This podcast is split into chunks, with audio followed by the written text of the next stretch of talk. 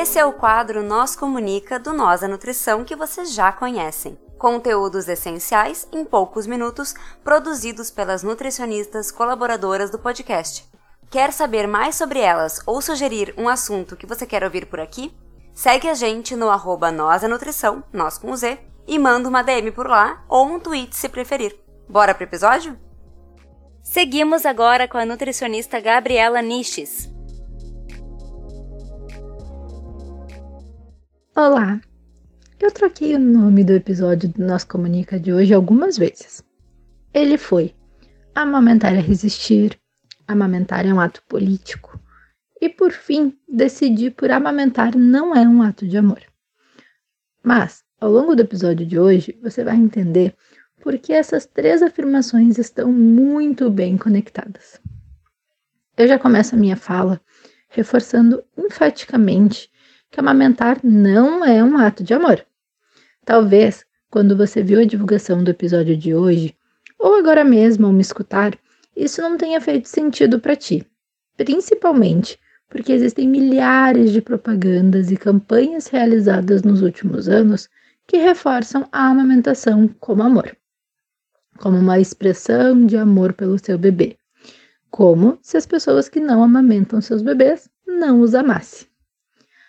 Pode ser que não seja o intuito dessas propagandas fazer essa associação e falar para essas pessoas que não conseguem amamentar que elas não amaram seus filhos suficientemente. Mas pensa aqui comigo. Se uma pessoa que queria muito amamentar, que criou uma grande expectativa para sua história de amamentação ser positiva e não conseguiu ver esse tipo de divulgação com uma arte bonitinha e essa afirmação, o quanto ela pode se sentir violentada e culpabilizada individualmente por não conseguir amar e demonstrar seu amor pelo seu bebê. E abro aqui um parênteses importante, só para lembrar que eu vou usar o termo pessoas quando falo de gestação e amamentação, porque não são somente mulheres cis que passam por esses processos. Não são somente mães que passam por essa vivência. Existem pessoas não binárias, homens trans que são pais, e diversas outras identidades de gênero de pessoas com útero que podem gestar e amamentar os seus filhos. Mas retornando, se o leite humano é amor líquido e amamentar é amar, por que as prevalências, ou seja, o percentual de crianças amamentadas no país e no mundo são tão baixas? Segundo dados da segunda pesquisa de prevalência de aleitamento materno nas capitais brasileiras e no Distrito Federal de 2008 e 2009, a mediana de amamentação exclusiva em crianças menores de 6 meses era de 54,1 dias nessa época, o equivalente a 1,8 meses, sendo que desde 2001 a recomendação mundial é de 6 meses de amamentação exclusiva. Nós também temos dados de 2019 do Estudo Nacional de Alimentação e Nutrição Infantil, o ENANI, que avaliou as prevalências de aleitamento materno e encontrou 45,7% de prevalência de aleitamento materno exclusivo em crianças menores de 6 meses no Brasil. E, quando analisado o aleitamento materno continuado aos 12 meses, pegando crianças de 12 a 15, essa prevalência foi de 53,1% para o país. Então, o que, que esses dados representam? Que somente metade das crianças brasileiras são amadas? Que somente metade das pessoas que amamentam amam realmente seus filhos? Ou das pessoas que poderiam estar amamentando no período amam realmente seus filhos? Bom, eu acredito que não. O buraco é muito mais embaixo. Então, muito mais do que amar, Amamentar é resistir. Resistir à cultura do desmame entranhada na nossa sociedade e que aparece no dia a dia como forma de pressão estética, que diz que quem amamenta vai ter seios caídos e ser menos atraente.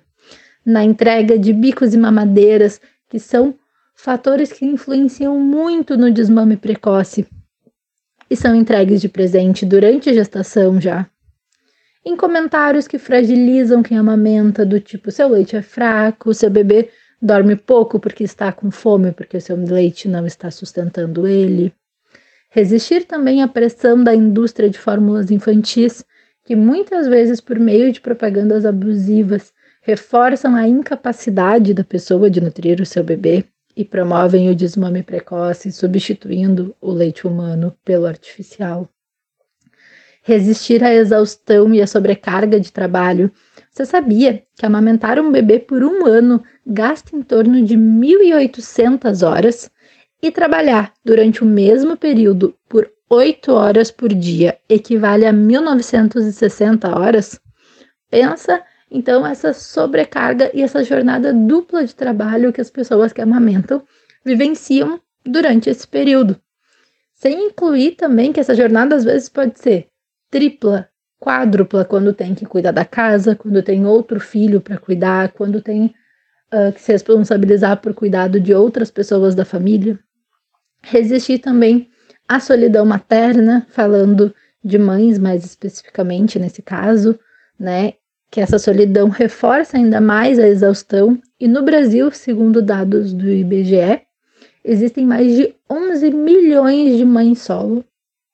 Resistir também a alguns profissionais de saúde que podem ser encontrados ao longo do caminho e que são aliados à indústria de alimentos infantis, que possuem como interesse muito mais a obtenção de lucro do que a saúde das crianças resistir à nossa legislação, que determina uma licença maternidade de apenas quatro meses, sendo que a recomendação de amamentação exclusiva é de seis e de continuada por dois anos ou mais.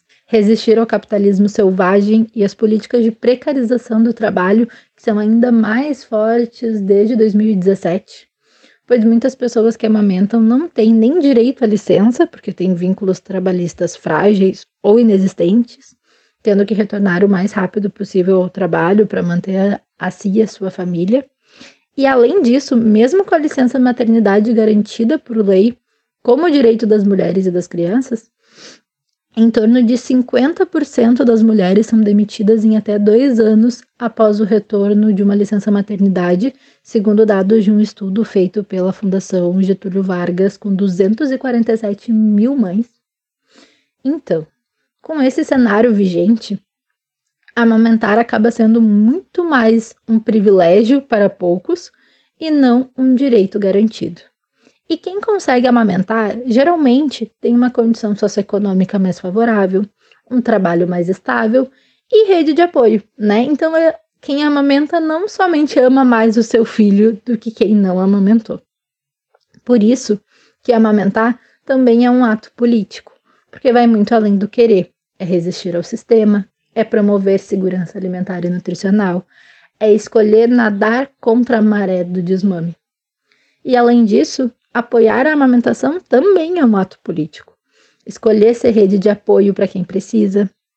Como profissional de saúde, escolher estar atualizado e disposto a promover o aleitamento. Como sociedade civil, pressionar os governantes para a garantia de políticas públicas para quem amamenta e para as crianças.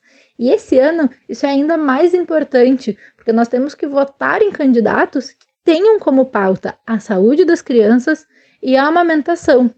Mas não só isso, também que tenham em suas pautas a defesa do SUS, porque o desmonte dos serviços do SUS, principalmente da atenção básica, afeta diretamente as pessoas principalmente as de baixa renda, que têm nesses espaços muitas vezes sua maior rede de apoio para seguir amamentando. Com tudo isso, nós podemos concluir que amamentar é também amor, porque é necessário muito amor para se manter forte nesse desejo, mas não é somente um ato de amor. Se você gosta desse assunto e quer consumir mais conteúdos desse tipo, acompanhe os nossos próximos Nós Comunica e me siga no Instagram, na arroba nutri com. E até a próxima! É isso aí, pessoal. Vocês ficaram com mais um Nós Comunica. Se vocês querem entrar em contato conosco, vocês nos encontram em todas as redes sociais por arroba nós da nutrição, nós com Z, ou vocês podem mandar um e-mail para contato arroba. Vocês podem falar conosco ou falar com as Nutris colaboradoras que estão produzindo esse conteúdo sensacional. Entre em contato conosco. Vamos lá. Abraço. Tchau, tchau.